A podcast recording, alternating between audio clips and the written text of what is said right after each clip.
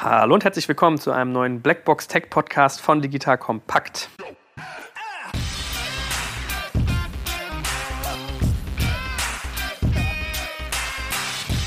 Mein Name ist Jörg Kaczmarek und ich bin wieder in technisch kompetenter Begleitung. Heute so technisch kompetent, ich weiß nicht mal richtig, worum es geht. Ja? Johannes, jedes Mal, wenn wir im Podcast müssen wir sagen, it's been a while. Ne? Wir machen das zu selten, unsere Abstände sind zu groß. Jetzt waren die Abstände wirklich viel zu lang. Ich glaube, zwei Monate. Ich, ich habe fast vergessen, wie du heißt, Joel. Lange nicht gesehen, trotzdem wiedererkannt, sagt mein Vater immer.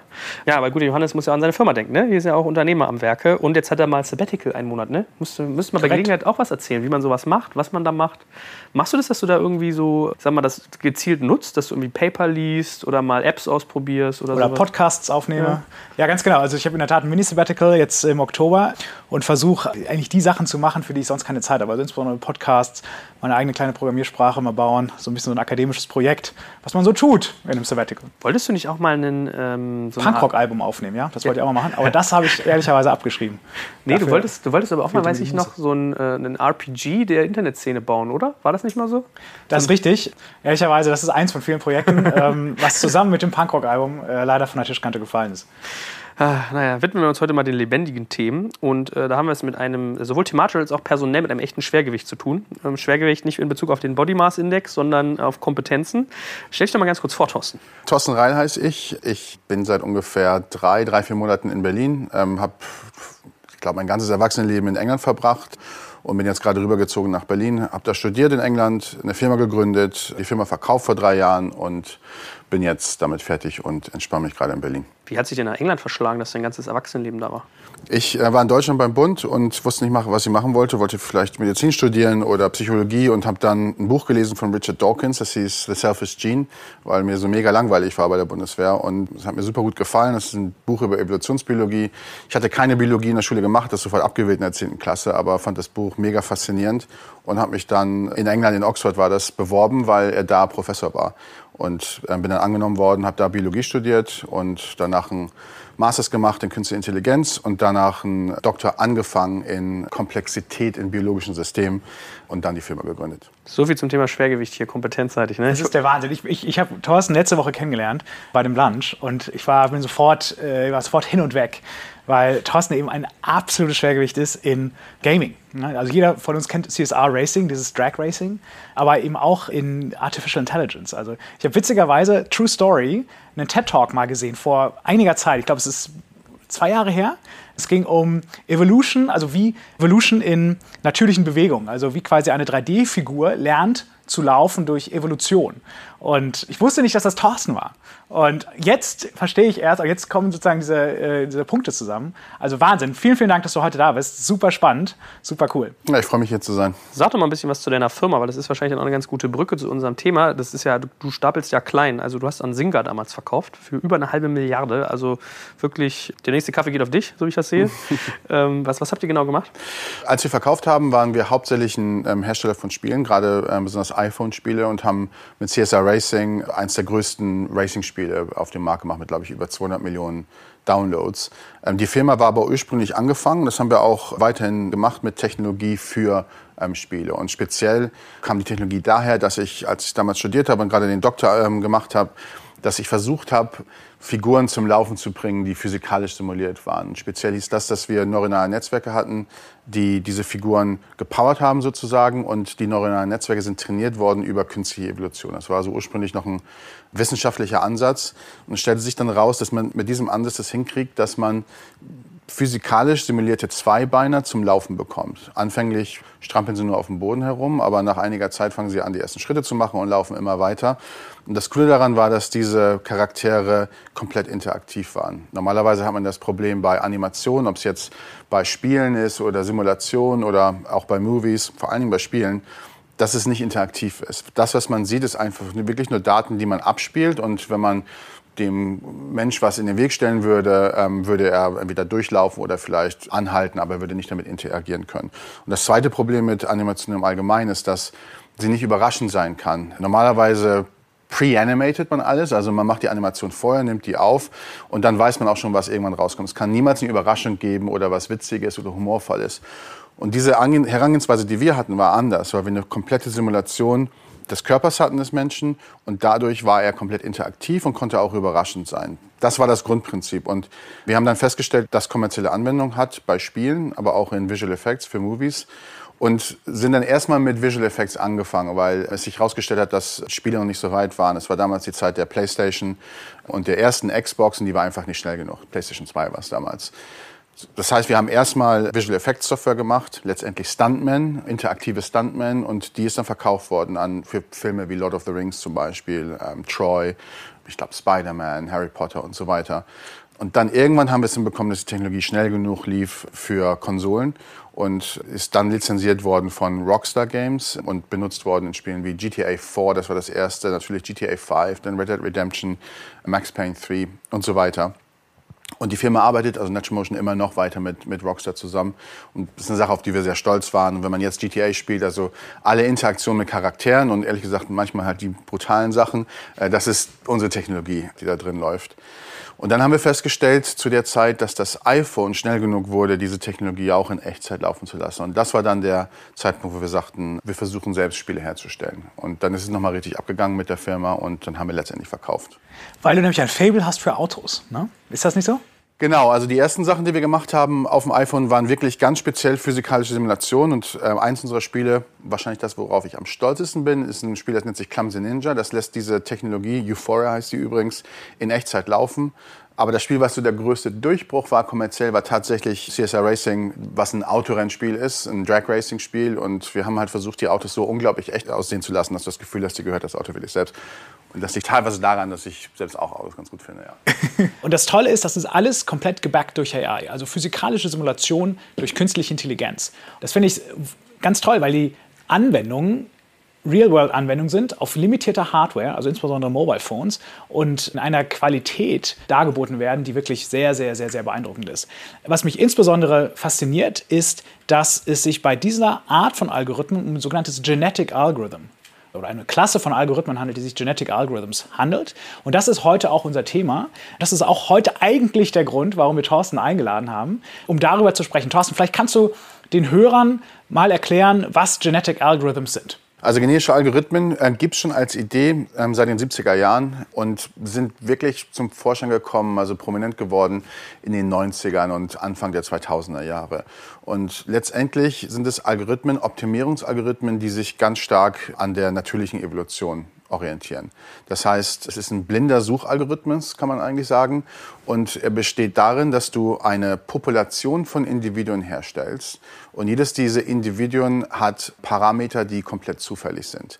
Und diese Parameter kodieren für irgendetwas. Das könnte zum Beispiel ein neuronales Netzwerk sein oder das könnte die Reihenfolge einer Strecke sein, zum Beispiel beim sogenannten Traveling Salesman Problem. Wenn du von Punkt A nach Punkt B nach C und so weiter kommen musst, was ist die kürzeste Strecke? Und dann kann man das Problem so lösen mit Genetic Algorithms, dass du eine Population von 100 Individuen zum Beispiel herstellst und jedes dieser Individuen hat eine andere Reihenfolge, komplett zufällig. Und dann fängst du an zu evaluieren, und das nennt sich die Fitnessfunktion, Fitness-Function. Evaluierst du, was ist die kürzeste Strecke, weil das ist das, was du ähm, hinbekommen möchtest, die kürzeste Strecke rauszufinden. Rechnest es einfach aus, addierst es einfach die ganze Strecke aus und nimmst dann von den Individuen, die die kürzeste Strecke haben, die nimmst du dir und kreierst davon Kopien. Und diese Kopien äh, machst du mit Mutation. Das heißt, jede der Kopien des Originals, des Original-Elternteils sozusagen, ist etwas anders als das Elternteil. Und das heißt dann, dass diese Kopie teilweise in einigen Fällen besser ist, in einigen Fällen schlechter ist als das ursprüngliche Elternteil. Die beste nimmst du wieder, stellst davon wieder Kopien her und du wiederholst diesen Prozess immer wieder, bis irgendwann du eine Lösung hast, die vielleicht nicht die global optimale Lösung ist, weil du meistens irgendwo festhängst, aber schon eine sehr gute Lösung ist. Vielleicht eine Ebene noch mal konkreter mit einem Beispiel. Also Programmiersprachen funktionieren ja ähnlich wie ein Kochrezept. Das heißt also, es gibt eine ganze Reihe von Anweisungen und wenn ich dich jetzt richtig verstanden habe, dann funktioniert Genetic Algorithm oder Genetic Programming ist ja was anderes, aber ein genetischer Algorithmus funktioniert so, wenn ich mir ein, ein Kochrezept vorstelle und der Computer muss dieses Kochrezept ausführen, sagen wir mal Pfannkuchen, dann habe ich irgendwie 700 Milliliter Milch, 400 Gramm Mehl, drei Eier, umrühren, in eine Pfanne tun, Pfanne muss irgendwie auf 9, weiß nicht, 100 Grad gestellt sein, darin dann fünf Minuten brutzeln und dann ist er fertig. Einmal wenden, pardon, und dann ist er fertig. Das wäre ja das perfekte Programm, das wäre das perfekte Rezept für äh, Pfannkuchen. Das kennt, wenn ich sozusagen jetzt ähm, das übertragen würde auf einen, Genetic, auf einen genetischen Algor Algorithmus, vielleicht, vielleicht kannst du das an dem Beispiel nochmal erklären. Also ich habe jetzt irgendwie die einzelnen Schritte, ich habe irgendwie diese Funktion wie Eier in, in Topf schlagen, ich habe Milch hinzufügen, ich habe ich hab Mehl hinzufügen und am Ende erwarte ich, ich brauche irgendwie eine Art von Fitnessfunktion, um zu sagen, so dieser Algorithmus, dieses Rezept ist jetzt das beste Rezept für Pfannkuchen. Ähm das ist eher Genetic Programming, genau. Und ähm, man benutzt ehrlich gesagt mehr Genetic Algorithms. Das heißt, wozu man Genetic Algorithms benutzt, ist die Optimierung von Parametern. Weniger die Optimierung von Schritten, Programmierschritten ah, okay. zum Beispiel. Okay, das, okay, das ist interessant, weil das war wirklich für mich auch jetzt gerade ein Learning. Ich dachte immer, Genetic Algorithms wäre primär, dass du sozusagen die Kochrezeptschritte mehr oder weniger zufällig durcheinander würfelst und am Ende einfach ausprobierst, nachdem du möglichst alle Kombinationen durchprobiert hast, kommt am Ende der richtige Pfannkuchen raus.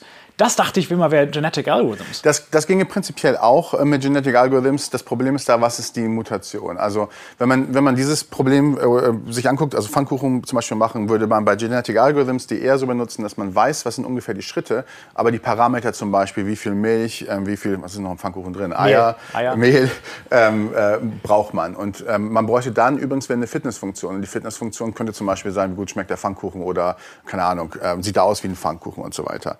Bei Genetic Algorithms ist tatsächlich eher so, dass die Parameter optimiert werden. Das kann zum Beispiel, wie gesagt, ein neuronales Netzwerk sein mit Tausenden oder Millionen von Parametern. Oder das ist sowas wie die Reihenfolge von Städten im Traveling ähm, Salesman Problem.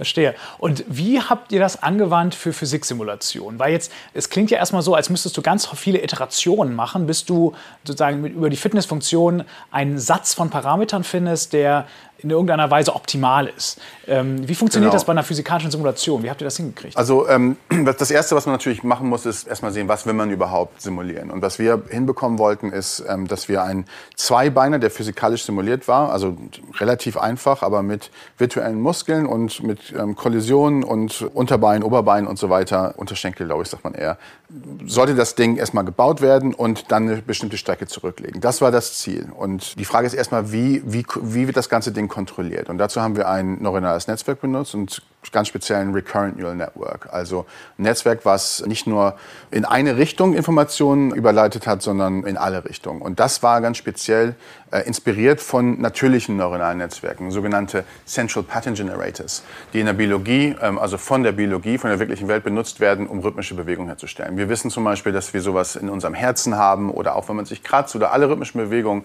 in biologischen Körpern werden meistens von diesen kleinen Central Pattern Generatoren, also eine Anzahl von Neuronen, die rhythmische Bewegungen herstellen, ähm, hergestellt.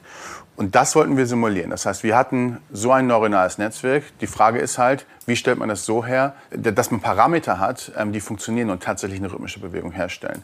Und wenn man dieses Netzwerk kreiert und anschließt an so einen physikalischen Körper und die Parameter sind alle completely random, also komplett zufällig, dann kommt wirklich gar nichts bei raus. Wenn du Glück hast, kommt ein kleines Zucken von dem Charakter. Äh, Charakter. Vielleicht macht er sogar eine Sache, die aussieht wie ein Schritt, eine kleine Bewegung und dann fällt er normalerweise sofort um. Und das ist so das Grundproblem. Aber wenn du von diesen zufälligen neuronalen Netzwerken 100 herstellst oder 1000 und die sind alle komplett zufällig, dann sind einige von diesen etwas besser darin, den ersten Schritt zu machen als andere. Und die sucht sich der Algorithmus aus. Darwinismus. Genau, es ist letztendlich Darwinismus. Die sucht sich der Algorithmus aus und wie er sich die aussucht, hängt von der Fitnessfunktion ab. Unsere Fitnessfunktion war die Entfernung vom Ursprungsort letztendlich, wo das Ding umfällt. Du nimmst dir also die besten, die besten Netzwerke, die besten Parameter von dieser Population von 100 und davon kreierst du Kopien und jede dieser Kopie hat vielleicht ein oder zwei Mutationen, ist also etwas anders. Und wenn du Glück hast, sind einige von diesen wieder ein kleines bisschen besser als die alten, die werden wieder genommen und so geht das Ganze immer weiter. Und wie durch ein Wunder. Man lässt die Simulation laufen. Ich weiß es noch äh, genau, ich habe das, als ich das erste Mal habe laufen lassen, habe die abends aufgebaut und am nächsten Morgen mir angeguckt. Das hat ungefähr acht Stunden gedauert. Und auf einmal lief so ein Zweibeiner ein paar Schritte, ohne umzufallen. Am Schluss ist er dann umgefallen, aber ähm, er hat die ersten Schritte gemacht. Und das ist ein typisches Beispiel von natürlicher, von, von genetischen Algorithmen, die halt auf natürlicher ähm, Selektion basieren, genau wie wirkliche Biologie. Wahnsinn. Reicht das denn als, als, sozusagen als, als Genpool, wenn wir jetzt mal genetisch denken, dass du 100 Leute dir anguckst und dann weiter äh, sozusagen darunter eine Ebene legst und darunter eine Ebene? Also bei Darwinismus hast du ja dann auch den Effekt, dass manche Sachen, die vielleicht sinnvoll gewesen wären, im Prinzip wegge Genau, und das, das ist eine super Frage, weil genau das muss man halt ausprobieren. Teilweise reichen noch kleinere Populationen. Es gibt auch Algorithmen wie teilweise Evolution Strategies heißen die, die noch kleinere Populationen haben. Du brauchst aber schon einen gewissen Genpool von einer gewissen Größe, um, um dich herum sozusagen die sogenannte Fitness Landscape auszuprobieren. Und man kann sich das wirklich so vorstellen, dass jeder einzelne, jedes einzelne Individuum irgendwo auf der Fitnesslandschaft ist. Und Fitnesslandschaft heißt nichts anderes letztendlich, als, als sei man in einem Gebirge drin, wo es teilweise hochgeht, teilweise runtergeht. Und da, wo es hochgeht, wird die Fitness besser. Das heißt, die Länge des Laufens wird besser. Da, wo es runtergeht, wird es schlechter. Und oft bleiben Algorithmen irgendwo irgendwo hängen, weil diese Algorithmen nur nach oben können letztendlich. Im lokalen Minimum. Im lokalen Minimum, genau der Vorteil von einer größeren Population ist, dass du gleichzeitig um den Punkt, um den du rum bist, verschiedene Richtungen ausprobierst. Und einige davon vielleicht steil hochgehen, also sehr gut hochgehen, andere vielleicht nur ein kleines bisschen. Aber die, die nur ein kleines bisschen hochgehen, sind vielleicht in der nächsten Generation oder in der Generation danach, gehen dann wirklich richtig schnell hoch. Das heißt, es lohnt sich, die erstmal ein bisschen aufzubewahren und in der Population, im Genpool sozusagen drin zu lassen weil sie vielleicht ein paar Generationen später bessere Performance haben als die, die ganz am Anfang schon mega Performance gehabt haben. Also eigentlich bist du ein Züchter auf eine Art. Man züchtet, ja. Mhm. Das genau. ich, also was ich total spannend finde, also Genetic Algorithms werden verwendet, um im Grunde Parameter zu setzen, Parameter zu finden für beispielsweise neuronale Netze. Genau. Das heißt also letztendlich finde ich Modellparameter oder ich, habe ein, ich löse ein Optimierungsproblem, mhm. ne, wenn du sozusagen das Gebirge beschreibst, um eigentlich einen darunter liegenden Unteralgorithmus zu optimieren. Jetzt, hast du, jetzt haben wir aber gerade über Genpoolgrößen gesprochen, über Gene, Mutationen, wie groß ist der, wie viele Iterationen oder wie viele Generationen bedarf es. Sind das nicht auch wieder Parameter, die man auch wieder finden und setzen muss? Ja. Wendet man dann da wieder Genetic Algorithm an? Oder wie, wie ähm, auch eine sehr gute Frage. Ähm, die Antwort ist ja, die muss man auf jeden Fall setzen. Und im Moment setzt man die ehrlich gesagt Pi mal Daumen aus Erfahrung zum größten Teil. Was man eigentlich machen sollte und was übrigens auch in der Biologie interessant ist, woher kommen überhaupt die Mutationsraten in der Biologie? Die müssen wahrscheinlich auch selbst evolviert sein. Was man eigentlich machen sollte, ist diese Mutationsraten auch zu evolvieren. Der Grund, warum man das in der Vergangenheit nicht gemacht hat, zum größten Teil ist einfach Processing Power. Weil genetische Algorithmen sehr viel Processing Power brauchen. Es ist letztendlich ein blinder Suchalgorithmus, wo du sehr viele, Popula sehr viele Individuen in der Population evaluieren musst und dann weiter über viele Generationen evolvieren evaluieren muss.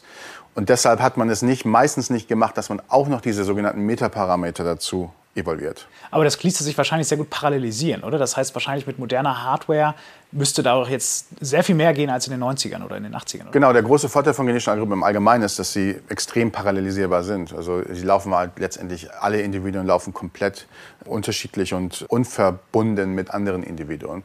Das heißt, die jetzige Generation von Hardware sollte eigentlich perfekt sein. Kannst du mal so ein Gefühl geben, wie lange es dauert? Also man sagt ja immer, ja, Evolution ist ja nicht wie Revolution, sondern ist ja eher langsam, also nicht so schnell. Ja. Wie lange es dauert, ehe du von ich will dem Laufen beibringen hingekommen bist zu Rockstar Games interessiert sich, wie kann ich meine Cowboys irgendwie vom Pferd verlassen? Ja, oder wie haue ich dem, dem Protagonisten einen Baseballschläger auf den Kopf? Also die, ähm, dazwischen lagen ein paar Jahre tatsächlich, ähm, wobei da... Ähm, Aber nicht Jahre Rechenzeit oder Jahre Nein, Entwicklung? Das größte Problem da war das wirklich das Engineering selbst. Weil es hat sich herausgestellt, äh, was ich naiv naiv, äh, war mir am Anfang noch nicht ganz klar. Ein Forschungsergebnis zu haben, was funktioniert, ist noch lange nicht das gleiche wie einen Charakter zu haben, der in einem äh, Riesenspiel läuft, wo gleichzeitig eine komplette Open-Ended World simuliert wird und um dich Autos herumfahren und so weiter. Also das Engineering war das, was nachher wirklich am meisten Zeit gebraucht hat, das Software Engineering selbst. Aber die Frage zum Beispiel, wie lange dauert das, sowas zu evolvieren, ist auch interessant, weil wir haben angefangen. Wie gesagt, am Anfang hat es acht Stunden gedauert und das war mit einem einfachen Charakter. Als die Charaktere komplexer wurden, um echter auszusehen, war es noch länger, ungefähr zwölf Stunden wahrscheinlich, um ein ähm, neuronales Netzwerk zu evolvieren. Und das haben wir nachher so optimiert, indem wir das Netzwerk immer kleiner und kleiner haben machen können, dass wir es am Schluss innerhalb von acht Minuten geschafft haben. Und zwar von null, also Charaktere, die wirklich nur auf dem Boden rumgestrampelt haben, bis zu selbstständigem Laufen. Und dieses trainierte Modell wird dann eins zu eins so in das Spiel gesetzt und dann müsst ihr ja nicht innerhalb des Spiels diese acht Minuten Rechenzeit wieder investieren. Oder ist das so, dass sie wirklich dann dynamisch nochmal nachevolviert in der Spielsituation, um irgendwie ein, ein spezielles Obstacle zu überwinden? Oder ist das dann so, dass dann wird einfach dieses gelernte, trainierte, evolvierte Netz in das Spiel eingesetzt und verwendet. Genau, der Sinn der Sache ist, dass das Netzwerk selbst dann sehr schnell ist in der Execution. Das, was halt dauert, ist das Trainieren, ähnlich wie ähm, Deep Learning, ehrlich gesagt. Das Trainieren dauert eine Zeit, aber die Execution ist, ist, ist unglaublich schnell. Das Interessante ist, dass Deep Learning oder das Trainieren des neuronalen Netzes kommt ja noch obendrauf in der Trainingsphase. Ne? Das heißt also, da müsste ja trotzdem noch mal jedes Netzwerk neu trainieren, oder? Äh, nee, das Netzwerk ist trainiert. Der genetische Algorithmus setzt nicht zusätzlich Neuronen dazu, sondern optimiert die existierenden Parameter der existierenden Neuronen sozusagen. Letztendlich genau wie das auch ähm, Reinforcement Learning oder Ach, du ersetzt Backpropagation. Das, du ersetzt das Gradient Descent. Genau. Let, letzt, letztendlich ist ein äh, genetischer Algorithmus nichts anderes als ein äh, Stochastic Gradient Descent, der nicht Backpropagation Okay, ist. wieder Learning. Jetzt ich dachte immer, man, man, man, lernt oder man trainiert die Meta-Parameter. Äh, Weil das ist so ein bisschen wie das Auto-ML von Google, wo du versuchst im Grunde einen, einen, einen Meta-Machine äh, Learning-Algorithmus zu bauen, der äh, neuronale Netze baut. Ja, das ist allerdings auch nicht so falsch. Das, das könnte man prinzipiell ohne weiteres damit machen. Das wird aber, wurde aber nicht gemacht, wie gesagt, einfach weil nicht genug Processing Power da war. Es ist total faszinierend, weil da jetzt so zwei Welten zusammenkommen. Auf der einen Seite simulieren wir mit neuronalen Netzen die Biologie, das Gehirn. Und auf der anderen Seite kommt jetzt die Evolutionstheorie rein. Und wir bringen letztendlich da beide Welten zusammen. Und beide, sozusagen beide Learnings aus der, aus der realen Welt. Also Darwinismus plus simulierte neuronale Netze. Das ist genau. wahnsinnig genau. mächtig. Kommt da der nächste Schritt im AI her in Richtung General Artificial Intelligence? Ich glaube, das kann sein. Also erstmal auf der ersten Ebene, also der Ebene des Lernens selbst, ähm, gibt es, wie wir wissen, viele Probleme, die sich nicht über Supervised Learning lösen können. Und überall, wo Supervised Learning und Kannst du mal sagen, was das bedeutet? Letztendlich lernen, indem du Du lernst, indem dir Daten präsentiert werden, die schon die Antwort sind. Das heißt, du versuchst aus ähm, großen Datensätzen, zum Beispiel hast du, keine Ahnung, eine Million Fotos von Männern und Frauen und die sind annotiert. Das heißt, du gibst dem neuronalen Netzwerk immer ein Foto und sagst übrigens, sag, was es ist und du sagst ihm, es ist ein Mann und er sagt, es war eine Frau und den Fehler zwischen Mann und Frau, das ist letztendlich eine Zahl, den benutzt du, um das Netzwerk ein bisschen besser zu machen beim nächsten Mal. Dafür brauchst du unglaublich große Datensätze, die annotiert sind, wo du schon vorher die Lösung weißt, damit das ähm, Netzwerk nachher generalisieren kann davon. Das funktioniert sehr gut. Man braucht sehr viel Daten und das ist letztendlich die Grundlage von allem Deep Learning im Moment.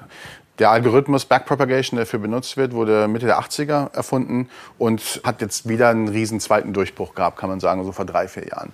Wir, so, wir sollten es mal einordnen, ne? was auch eigentlich dieses ganze Thema Genetic Algorithms, Genetic Programming im ganzen KI-Thema äh, sozusagen äh, bedeutet. Und dafür, glaube ich, müssen wir mal ein paar Leute, also inklusive mir, ein bisschen mit abholen über den ganzen Begriffen. Also wir haben jetzt solche Sachen wie Deep Learning, Machine Learning, neuronale Netze. Kannst du da mal irgendwie so, ein, so ein kleines äh, Mini-Lexikon verbaler Natur geben, was was ist und wie dann Genetic Programming reinpasst? Ja, also man mit neuronalen Netzwerken angefangen. Das sind letztendlich vereinfachte Simulationen des Nervensystems oder des Gehirns. Die bestehen aus sogenannten Neuronen, die miteinander verbunden sind über Weights, heißen die, also über Verbindungen. Und es stellt sich heraus, dass diese Strukturen in der Lage sind, Muster zu erkennen und auch Generalisierung von Mustern zu machen. Zum Beispiel sind die sehr gut in der Bilderkennung. Ähm, dafür werden sie zum großen Teil im Moment auch ähm, benutzt, können Objekte in Bildern erkennen oder wie gesagt auch klassifizieren zwischen Männern und Frauen oder verschiedenen anderen, anderen Dingen, können Schriften erkennen und so weiter. Und der Grund, warum das möglich ist, ähm, ist, ist Lernen, also sogenannte Lernalgorithmen, Learning Algorithms. Und davon gibt es einen ganz bekannten, der nennt sich Backpropagation. Ich weiß nicht, ob es dafür eine Übersetzung gibt. Der ist in, den, in der Mitte der 80er Jahre, ich glaube, von Rummelhardt und Hinten erfunden worden, ich glaube 1986. Und hat damals in den ersten paar Jahren für sehr viel Aufsehen gesorgt, Ende der 80er Jahren, weil man dachte, man kann endlich mit diesen neuronalen Netzwerken lernen wie Menschen. Und dann hat man festgestellt, es ist an Grenzen gestoßen. Es ging einige Sachen ganz gut, andere Sachen haben überhaupt nicht funktioniert. Und dann kam äh, der sogenannte AI Winter, der Künstliche Intelligenz Winter. Den gab es über mehrere Jahre lang. Und dann vor ein paar Jahren, ich glaube, man kann so sagen 2013, 2014, haben wirklich die gleichen Leute, also der hinten, der auch an dem ursprünglichen Paper beteiligt war, mit ein paar anderen Leuten festgestellt, die Algorithmen funktionieren ja doch. Und zwar funktionieren die dann, wenn man diese Netzwerke viel, viel größer macht äh, und nicht nur ein paar tausend, sondern ein paar Millionen von Neuronen benutzt und wenn man denen viel mehr Daten gibt, als vorher der Fall war. Und was halt passiert ist in den letzten paar Jahren, ist, dass man wesentlich mehr Processing Power hat durch die Hardware. Äh, man hat ähm, GPUs, Grafikchips, die jetzt viel schneller sind und man hat teilweise durch das Internet unglaublich viel mehr Daten und teilweise auch unglaublich viel mehr annotierte Daten. Und seitdem hat man das Ganze so ein bisschen neu genannt und nennt es Deep Learning. Äh, und das Deep steht für, die Netzwerke sind tiefer. Anstatt dass man nur zwei oder drei sogenannte Lagen von Neuronen benutzt, benutzt man jetzt vielleicht 30, 40, 50, vielleicht 100 und noch mehr. Aber letztendlich ist es das gleiche Prinzip. Es hat sich nicht großartig was geändert. Die Struktur der Netzwerke ist immer noch relativ ähnlich und der Lern Lernalgorithmus, Backpropagation, ist immer noch der gleiche. Damit kann man zwar viel lösen, das Problem ist aber, dass es viele Probleme in der Welt gibt, die man nicht lernen kann, indem man unglaublich viel Daten, annotierte Daten gibt und dem Netzwerk sagen kann, das sind übrigens die richtigen Antworten, kannst du davon generalisieren. Ganz viele Probleme, wie zum Beispiel Autofahren, aber auch wie zum Beispiel die zu laufen zu lernen als physikalischer Körper, sind keine Probleme, die man mit unglaublich viel Daten lösen kann. Man muss sie lösen, teilweise durch Ausprobieren und vielleicht teilweise auch die Imitation. Und dazu gibt es eine neue Art von Algorithmen oder zumindest eine andere. Eins davon ist Reinforcement Learning. Das heißt, man probiert Sachen aus und macht die Sachen mehr, die funktioniert haben. Simpel erklärt.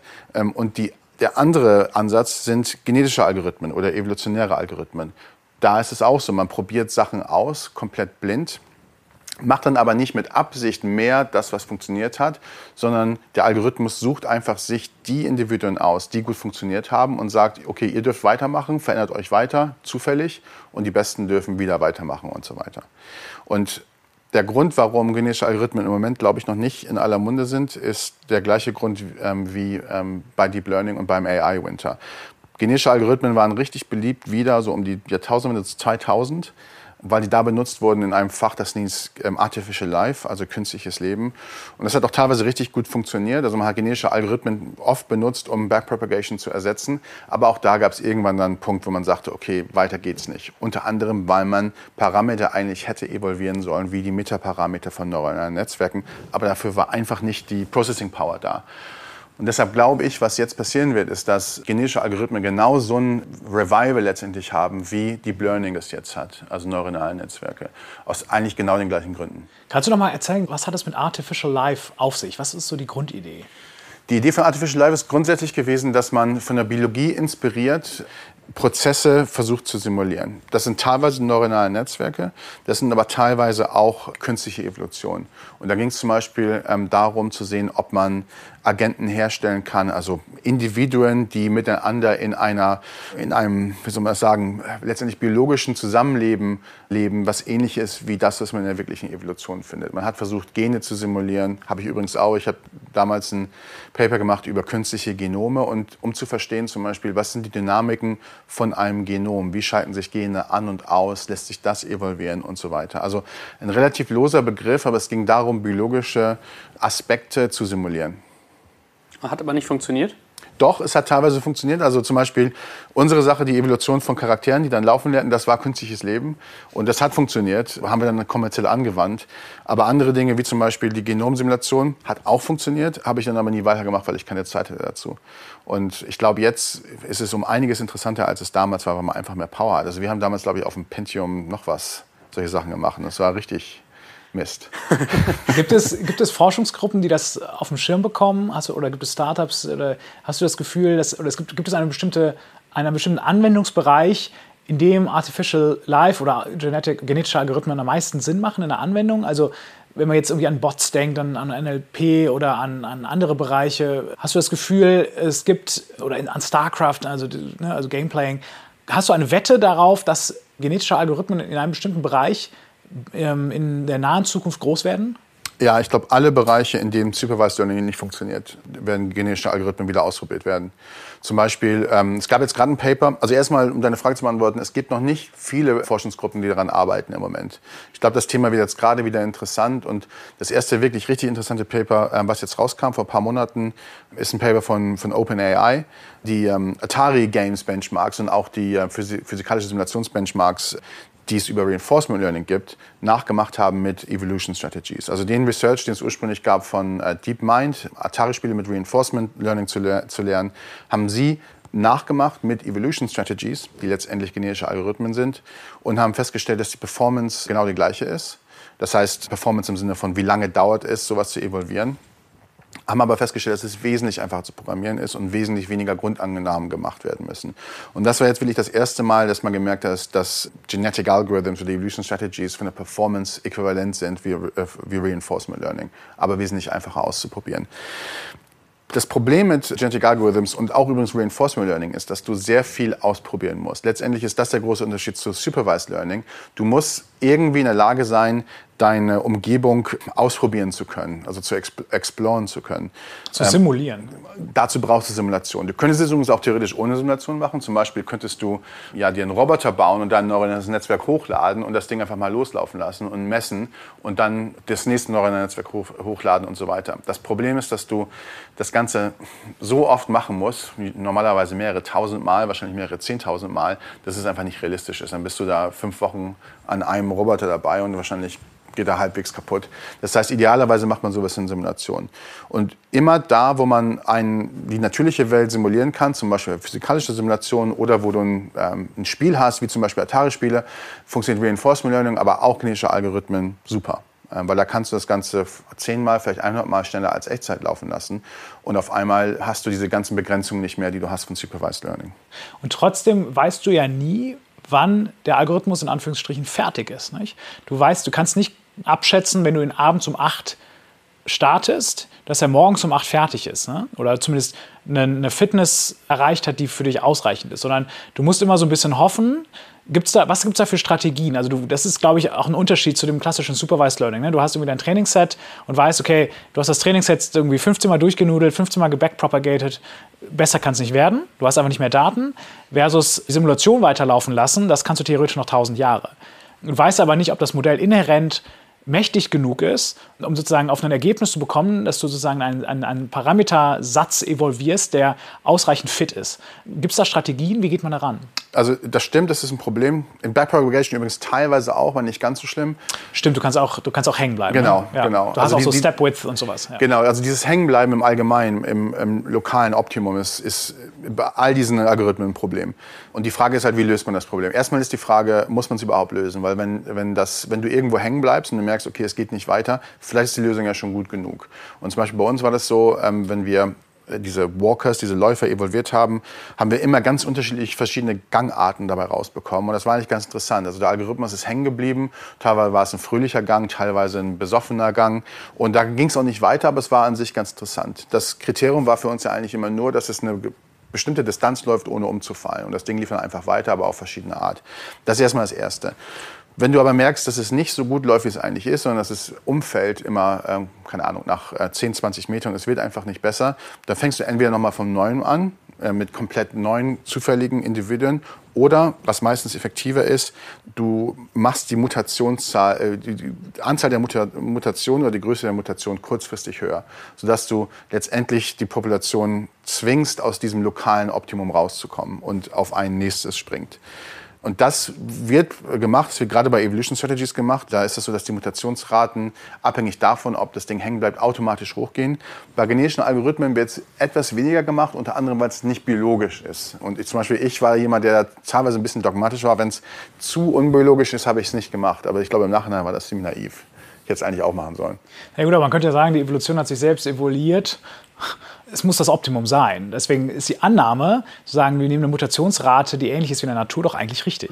Ja, es muss nicht unbedingt das Optimum sein, weil es kann sein, dass die ähm, Natur selbst Einschränkungen hat, über die sie nicht hinauskommen. Also es gibt ja ganz viele, bei uns im Menschen, ganz viele Einschränkungen, die deshalb da sind, weil die Evolution nicht das Problem hat besser lösen können. Also die Evolution hat das gleiche Problem wie genetische Algorithmen. Das ist, du kannst nur kleine Schritte machen und wenn es nicht mehr weitergeht, wenn du irgendwie auf einer bestmöglichen Lösung in diesem Bereich bist, dann kommst du dann nicht mehr runter von dieser Lösung. Und wir haben das gleiche Problem als Menschen zum Beispiel.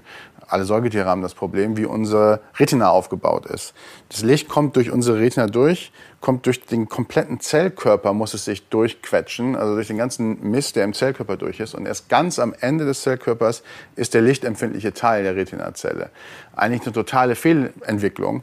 Aber es ist deshalb so, weil die ersten fotosensitiven Zellen, die es gab, so rum gebaut wurden. Damals war es egal, es musste damals hieß vor Millionen von Jahren. Damals musste das Ding wirklich nur sehen, ob hell oder dunkel. Und es wurde halt immer Schritt für Schritt besser mit mehr Genauigkeit. Aber es gab nie den Punkt, dass es sagen konnte, okay Leute, das macht ja überhaupt keinen Sinn, dass das Licht von vorne erst durch den ganzen Mist durch muss, ganz nach hinten. Wir drehen das mal um. Weil damit wäre so viel kaputt gegangen, dass die Fitness zu stark runtergegangen wäre. Und deshalb hat man im menschlichen Körper ähm, oder im Säugetieren und ganz vielen anderen auch halt diese ganzen Probleme der Evolution, die eigentlich, wo man eigentlich denkt, das muss optimal gelöst sein von der Biologie, ist es aber nicht, weil ihr fiel nie was Besseres ein. Und was die Evolution dann zum Beispiel bei uns gemacht hat, ist zu sagen, okay, für den Teil, der am empfindlichsten ist in der Retina, ganz in der Mitte, der Fovea, da drückt drücken wir die ganzen Zellkörper ein bisschen zur Seite, sodass das Licht ungehindert hinten auf die, auf die Wand treffen kann. Und diese ganzen Fudges, die es in der natürlichen Evolution gibt, gibt es übrigens genauso in genetischen Algorithmen. Und das liegt einfach an der Natur des Algorithmus, der nur schrittweise und nie planen kann. Ja, dafür aber stabil ist. Ne? Das genau. ist halt auch was. Ne? Du hast eine gewisse Flexibilität und Robustness, wenn du eben neue, dich auf neue äh, Umgebungen einstellen musst. Ne? Genau. Ne? Das funktioniert trotzdem. Genau. das geht vielleicht nicht so schnell kaputt oder so. Ne? Genau. Äh, wenn du jetzt merkst, okay, ich habe was entwickeln lassen, was quasi gezüchtet in eine Richtung, habe aber gemerkt, es geht da noch in eine andere Richtung, das kannst du sozusagen nochmal reparieren nachträglich. Genau, das kannst du machen. Und übrigens ist Züchten eigentlich auch das bessere Wort als evolvieren, weil es ist wirklich fast genau wie Hundezüchtung zum Beispiel oder Pferdezüchtung. Was sind denn so Anwendungsgebiete, wenn du sagst, äh, man hat jetzt mehr CPU-Power, man hat jetzt irgendwie mehr Daten zur Verfügung, weshalb im Prinzip Genetic Programming äh, eine ähnliche Evolution nehmen könnte wie das ganze Deep Learning-Thema? Was für Anwendungsbereiche gibt es eigentlich dafür? Also ich glaube, es gibt wirklich unglaublich viel. Gerade die, da, wie gesagt, Algorithmen, wo das Annotated Data nicht gibt, wo also Backpropagation als Algorithmus nicht funktioniert. Das könnte zum Beispiel sein, bei äh, einem selbstfahrenden Auto eine Control Strategy zu entwickeln. Wie komme ich über äh, wie komme ich über äh, eine Kreuzung drüber? Wenn ich weiß, dass viele andere Autos auch auf dieser Kreuzung fahren, ist ein mega komplexes Problem, bei dem du nicht dem ähm, Algorithmus unglaublich viel Daten geben kannst, wie es, was eigentlich die richtige Antwort ist, weil dafür gibt es einfach zu viele Parameter, die komplett unterschiedlich sein können. Da könntest du theoretisch zum Beispiel ein neuronales Netzwerk evolvieren und sagen, fahr mal auf diese Kreuzung und guck mal, was passiert. Und die ähm, Fitnessfunktion wäre zum Beispiel, über die Kreuzung zu fahren und du kriegst Strafpunkte für über eine rote Ampel fahren, kriegst sehr viel Strafpunkte, in ein anderes Auto rein zu crashen und du musst halt auf die andere Seite kommen. Und das sollte prinzipiell möglich sein, diesen Prozess über äh, künstliche Evolution so hinzubekommen, über viele Generationen, dass du nachher ein Auto hast, was alle anderen Autos vermeidet und auf die andere Straßenseite kommt. Das Problem ist dann teilweise, du weißt natürlich nicht genau, wie es funktioniert. Wie es halt das auch in neuronalen Netzwerken auch so ist. Weil ich hätte gerade gedacht, dass das ein Vorteil ist, weil wenn du am Ende einen Genomsatz hast, also du hast einen Satz von Parametern und angenommen, was du jetzt wiederum trainierst in sich, ist nicht ein neuronales Netz, Ne? Weil dann hast du natürlich genau die gleichen Nachteile von einem neuronalen Netz auch, mhm. dass es irgendwie eine Blackbox ist. Aber wenn du jetzt eher, wir müssen auf die, bei den Begrifflichkeiten aufpassen, Genetic Programming machst, das heißt also, du schreibst einen, nimmst einen Computercode, den du randomisierst und den mhm. sozusagen als Genom verstehst, dann kannst du den Code ja lesen. Das stimmt. Das ja? ginge prinzipiell übrigens auch, ja. Und da ist halt die Frage, was ist das Wichtigere? Letztendlich kann man sagen, neues Netzwerk ist vielleicht nicht vollkommen zu verstehen, aber es ist so weit getestet worden, dass es hundertprozentige oder 99,999-prozentige Robustheit hat, ist vielleicht genauso gut wie ein anderer Algorithmus, den du besser verstehen kannst, aber der vielleicht eine etwas weniger ähm, gute Robustheit hat. Also ich glaube, beides ist möglich und, und auch mit genetischen Algorithmen hast du tatsächlich ein bisschen mehr Freiheit, auch andere ähm, Control Architectures zu benutzen. Das stimmt schon. Könntest du Medikamente entwickeln auf dem Weg eigentlich? Nur insofern, wenn du äh, die ausprobieren könntest. Das heißt, wenn du eine Simulation hättest oder ein Modell hättest, wie Medikamente funktionieren, könntest du dich langsam rantasten an ein Medikament, was funktioniert. Genauso ist es übrigens mit Proteinstrukturen, die ein Riesenthema schon über viele Jahre sind. Es ist immer noch nicht möglich, genau vorauszusagen, wie ein Stück DNA sich übersetzt auf ein Protein. Proteine sind ja die Bausteine des Lebens. Alle Gene bauen Protein. Man weiß nicht, wie die 3D-Form aussieht theoretisch sollte sich das simulieren lassen und sollte sich dann evolvieren lassen, wie ein Protein sich faltet.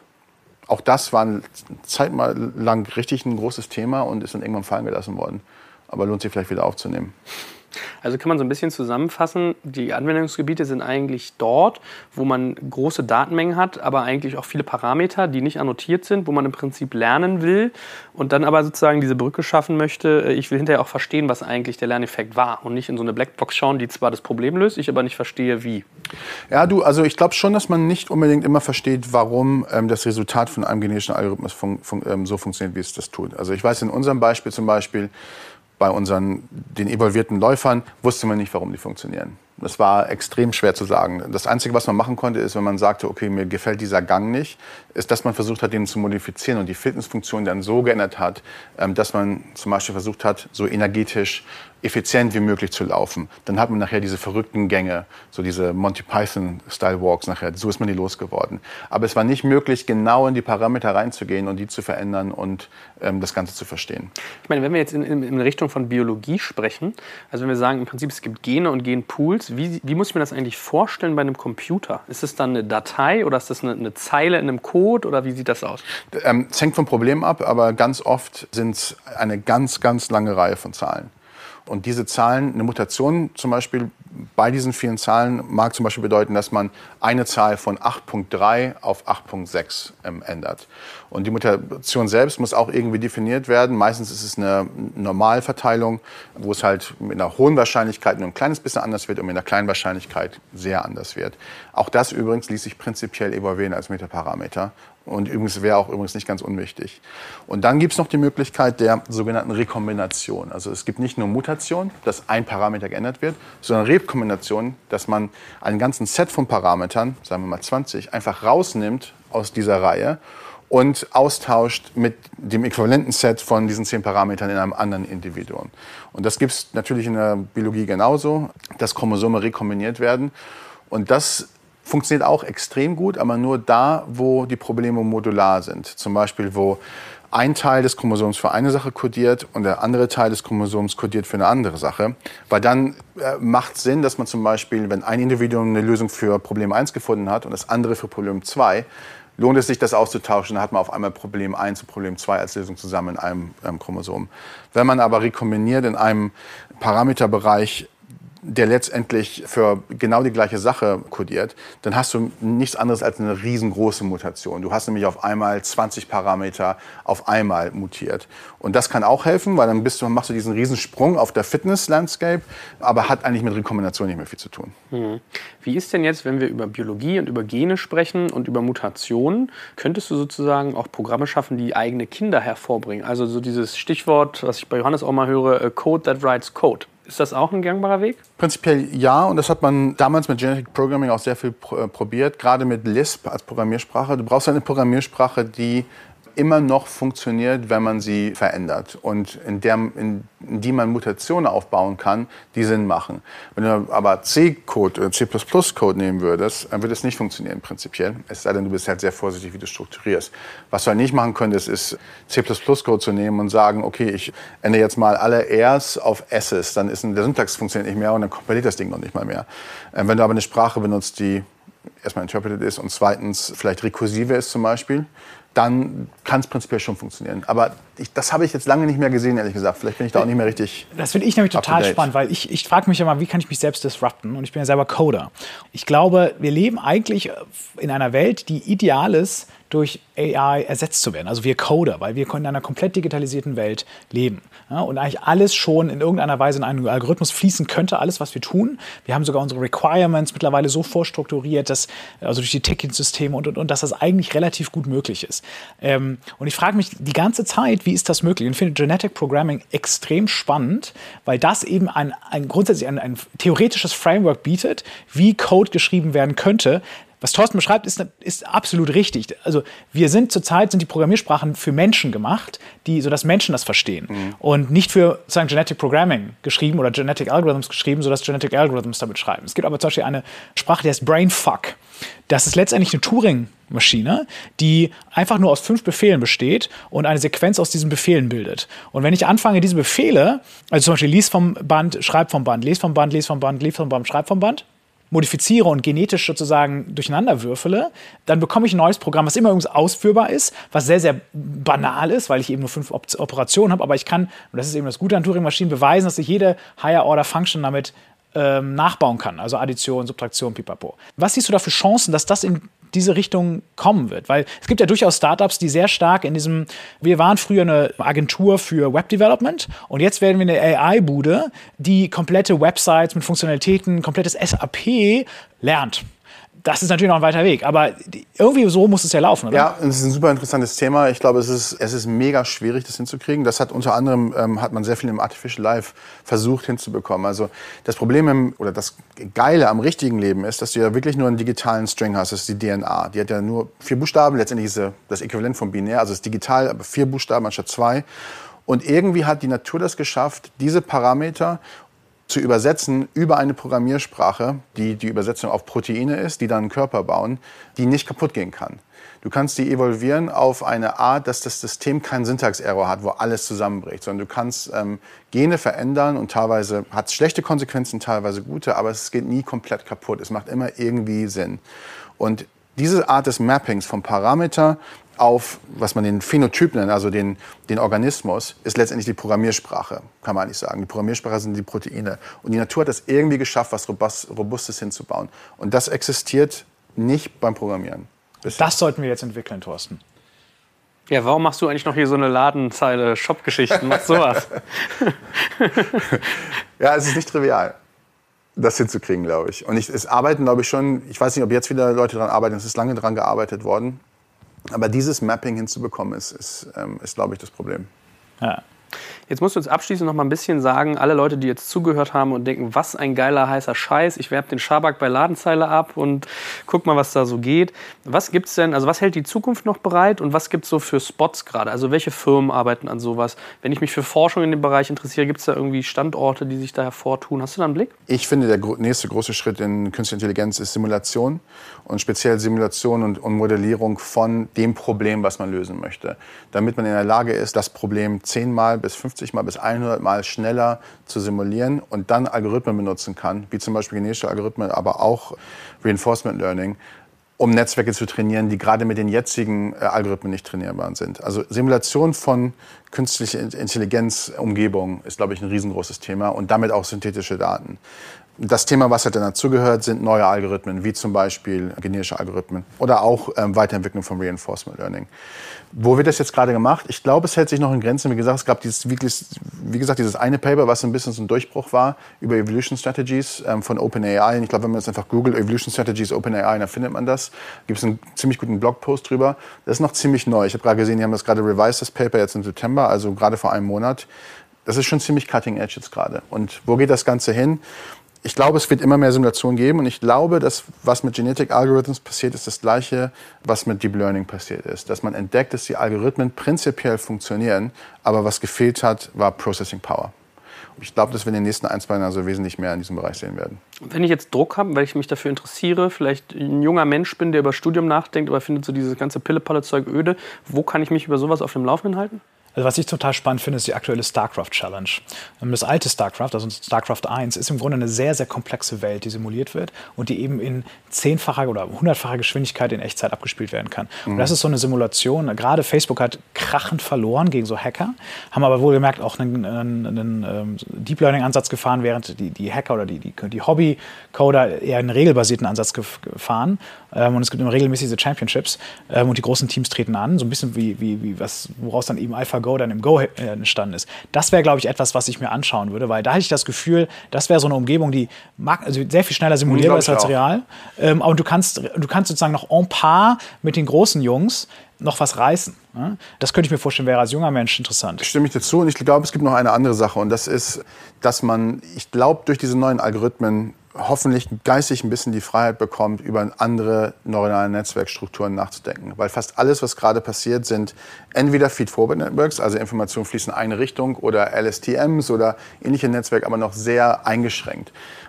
Das ist nicht besonders realistisch. Und was wir damals benutzt haben für die Läufer, waren komplett rekurrente Netzwerke, wo alles mit allem verbunden war. Davon ist man meistens abgeschreckt im Moment, weil man nicht weiß, wie Backpropagation auch anwendbar ist. Das ist aber komplett egal. Mit genetischen Algorithmen kann man Strukturen benutzen, die ähm, mit Backpropagation nicht funktionieren würden. Und da würde ich mir, das würde ich mir zum Beispiel jetzt im Detail mehr angucken. Also was für Netzwerke gibt es, die man ausprobieren kann mit genetischen Algorithmen, die vielleicht ein Problem wesentlich schneller lösen als Feed-Forward-Networks. Und ein Beispiel ist, ist das Gen von ähm, physikalisch simulierten Körpern. Wenn man sich zum Beispiel anguckt, diese ganzen Challenges, die es gab, die ähm, Mujoko-Challenges zum Beispiel, da dauert es, glaube ich, im Moment teilweise elf, zwölf Stunden auf 1000 Prozessoren, um einen ganz simplen physikalischen Körper zum Laufen zu bekommen mit, mit normalen Netzwerkstrukturen. Aber ich weiß, dass wir es damals in acht Minuten geschafft haben mit dem Recurrent Neural Network. Also irgendwas scheint da gerade nochmal neu erfunden zu werden als Rad, was eigentlich schon mal gelöst worden ist. Und ich glaube, das lohnt sich echt richtig anzugucken, mit Netzwerkstrukturen rumzuspielen, aber auch eventuell Netzwerkstrukturen selbst zu evolvieren. Das ist eigentlich alles möglich und mit ein paar guten, schnellen Grafikkarten sollte das möglich sein. Was ist denn mit dir eigentlich? Was machst du denn jetzt, wenn du seit drei bis vier Monaten jetzt in Berlin bist? Singa bist du raus? Was, was, was kommt da? Im Moment versuche ich so ein bisschen mich in Berlin einzuleben, spiele relativ viel Gitarre im Moment und ähm, lese mir Papers durch über sehr viel ähm, Artificial Intelligence. Übrigens, wenn jemand Lust hat, eine Bluesband aufzumachen, ähm, bitte tweet an mich. Gibt es einen Grund für Berlin? Erstmal, also ich war ein paar Mal vorher schon in Berlin und mir hat Berlin super gut gefallen. Und der andere Grund und eigentlich wichtiger ist, dass meine Freundin hier ist. Ah, okay. Das ist ein guter Grund. Ja. Und Berlin kann sich sehr glücklich schätzen, dass du da bist. Ich freue mich super, dass ich hier bin. Mir macht total Spaß in Berlin.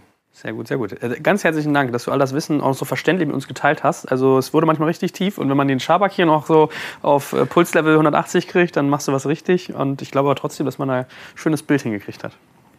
Ganz herzlichen Dank. Super, Vielen Dank. Dankeschön. Super cool, vielen Dank.